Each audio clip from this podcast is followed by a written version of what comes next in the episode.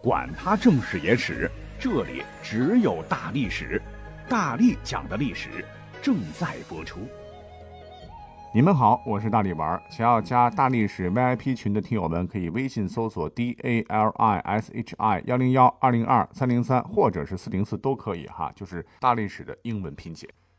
呃，最近一段时间，我总感觉我自个儿老了。啊，注意力不能集中了，老是忘事儿啊，所以为了预防大脑退化、间歇性痴呆，呃，我就迷上了侦探推理游戏。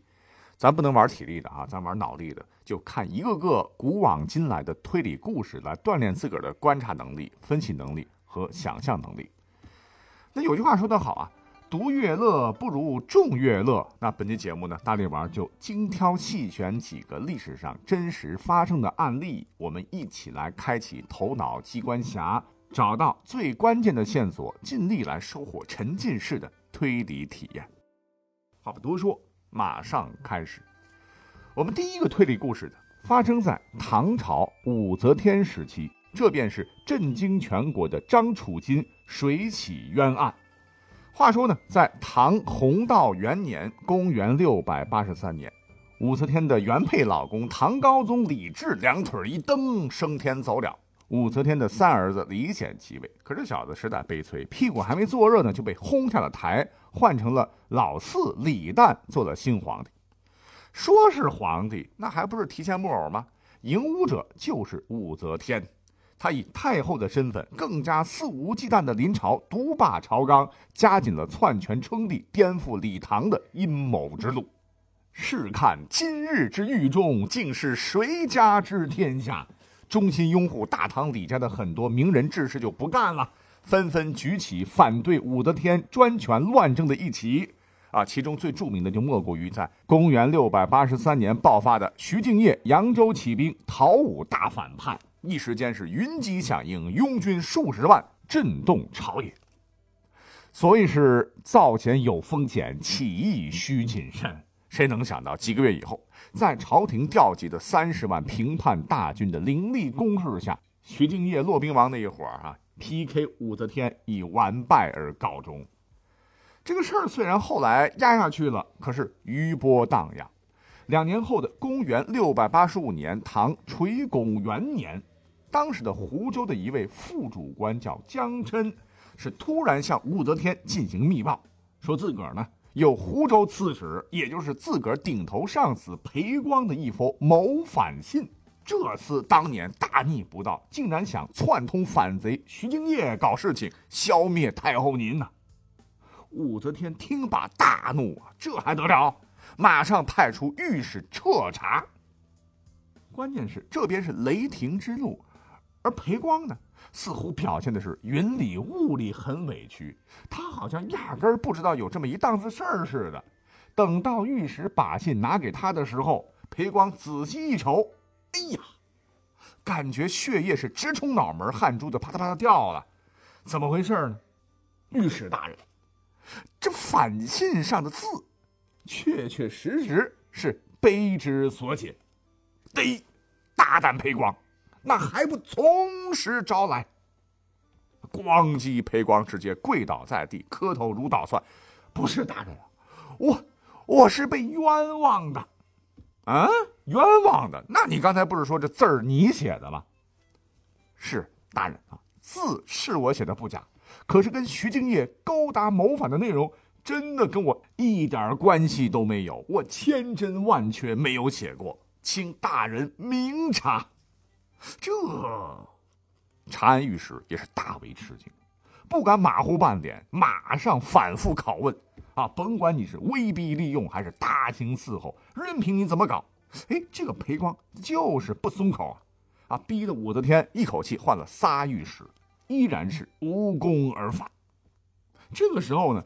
非常熟悉裴光的一些老领导、老同事、老同学、老同乡，就纷纷给朝廷上书啊，说裴光为人处事谦和审慎，我们以身家性命担保，裴光绝对没有写过谋反之信，请太后明鉴。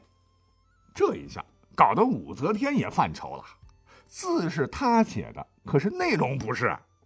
哀家活了这么多年，还真没碰到过如此奇事，看来。得派出杀手锏啊！来人呐，宣旨，唤御史张楚金接手，速速查清此案。要说这位张楚金何人呢？乃是武则天的同乡，不仅人品好，而且多谋善断，深受武则天器重。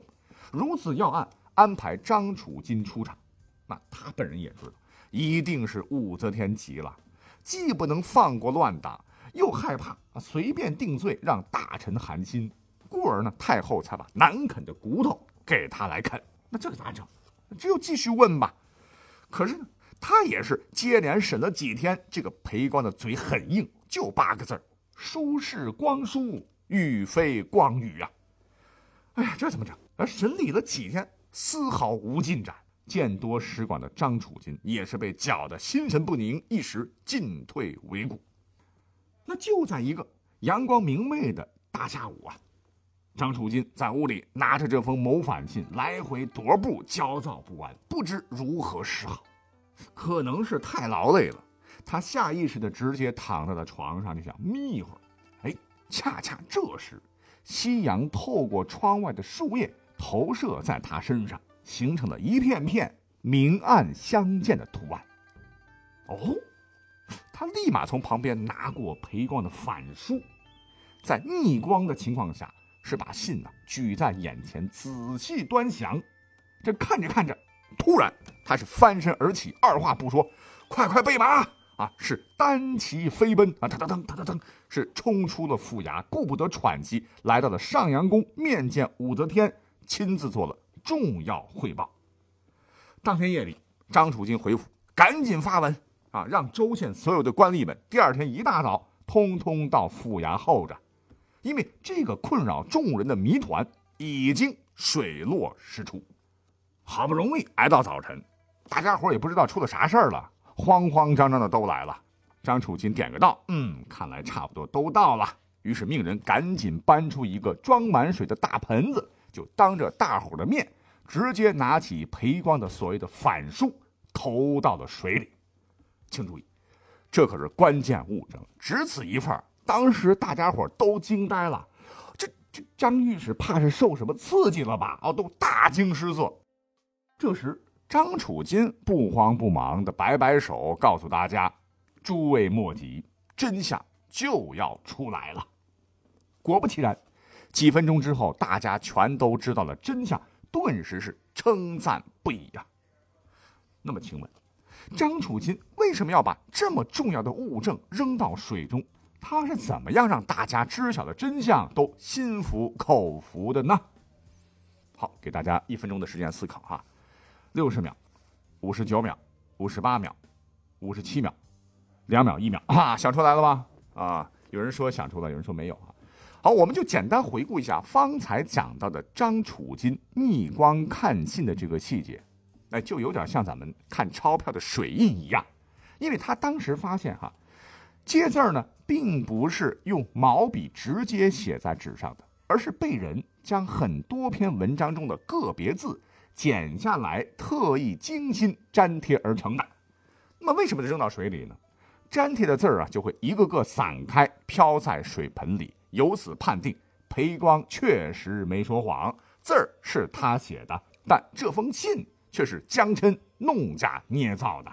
于是乎，真相大白，江琛就被处死，裴光无罪释放，就此震惊朝野的大唐书信谋反案圆满落幕。哎，这个故事大家觉得有没有意思哈？第二个故事呢，出自正史《宋史》，主角唤作程颢。程颢是谁呀？当年写下《爱莲说》的儒家大师周敦颐是他老师，他乃是宋朝著名的理学宗师。可是这个人呢，并不只是空谈仁义道德的绣花枕头啊，他不光是北宋的治世能臣，还是历史上有名的大神探，因断案如神被记载于史书当中。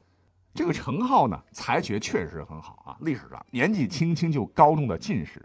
你想，古代中进士就等于考上公务员啊。他先后担任过茂县、上元县主簿啊，这个主簿这个官就类似于副县长、县长助理什么的吧，分管司法。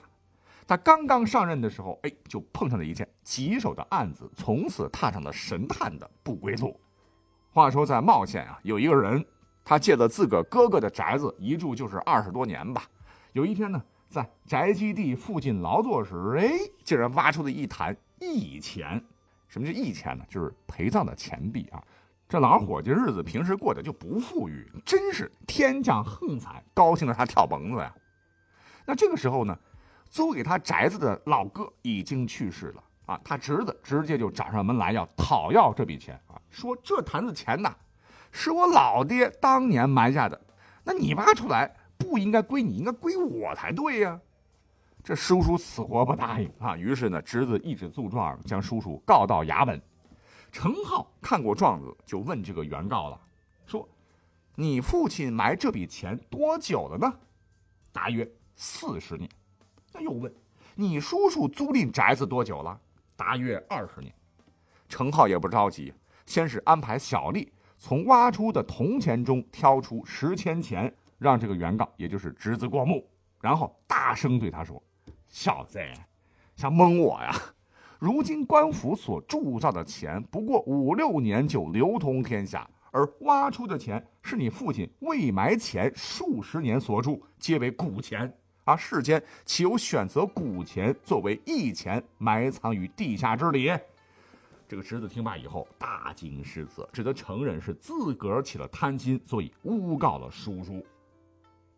啊，你说的这个精彩的推理故事就这样讲完了。其实呢，我只是抛砖引玉哈，有关于程浩的推理故事，下面这个才是重点。只是提醒大家，他分析案情相当细致啊，需要我们从蛛丝马迹中寻找真相。后来随着程浩。破的案挺多，政绩大大的，就升任了泽州的晋城县令。哎，就碰到了一桩离奇的案件。所谓是世界之大，无奇不有啊。当时这个县城呢，有一个唤作张百万的大财主得疾病死了，他只有一个独苗啊，叫小张。刚刚怀着悲痛的心情办完丧事，可哪里想到啊，不几天，哎，就有一个媒婆带着一个老汉是登门而来。虽然是媒婆，她可不是来说亲的，而是对小张说：“孩子呀，你受苦了。这个死掉的张财主其实不是你亲爹，这个老头才是啊。”啥？小张直接懵了，这咋可能呢？打小的这个张百万就特别疼爱自己，从来没有说自个儿是抱养的呀。怎么就忽然间不知从哪窜出个爹？他是打死都不承认呐！于是双方就直接闹上了公堂。喂，呜，这程浩升堂就问双方怎么回事啊？哎，这个老人家就说：“哎呀，大人呐，俺家里穷，当时娃养不起，这孩子刚出生啊，我就想啊，与其在家里被活活饿死，不如送给他人抚养，兴许还能活命。”于是我就把孩子交给了这个媒婆，没想到啊，这个媒婆果然路子广，就把孩子送给了张百万。哎，结果现在他竟然不认我这个亲生父亲，我的这个儿啊！哎，得得得得，老人家，先别难过。那本官要问问你，说他是你儿子，可否有证据？有啊，老人家就颤颤巍巍的从怀里掏出了一张很破旧的纸，上头呢写着“某年某月某日，我谁谁谁，把亲生骨肉送给京城的张百万老翁，由媒婆某某为中间人，云云。”字儿啊写的非常清楚啊。程浩看罢，就问这个媒婆：“那你是什么时候当媒婆的？”今年贵庚啊？媒婆就说了：“小民三十岁干的媒婆，今年五十八了。”老人家说的是字字属实啊！这孩子真是不孝顺呐，连亲爹都不认了。好，那小张，本官问你，你今年多大？刚去世的张百万多大岁数呢？小张就抹着泪儿说：“小民三十有六。”老爹前些日子去世，才刚过完七十六岁的寿诞。听完三人的回答，程浩转头就对老头和媒婆大怒道：“哎，你俩刁民呐，还不从实招来，想讹诈人家钱财，夺人田地，该当何罪？”大人饶命！大人饶命！俺们认罪。请从轻发落。讲到这儿，聪明的各位听友，你能推理出程浩是如何一眼识破骗子伎俩的吗？欢迎大家踊跃留言哈！第一个留言并回答完全正确的听众，我会赠送大力丸新节目的签名照一张，欢迎惠存啊！好了，我们本期节目就是先尝试做一期哈。如果你还是蛮喜欢古代推理故事的话，我们之后会多讲几期。发发六。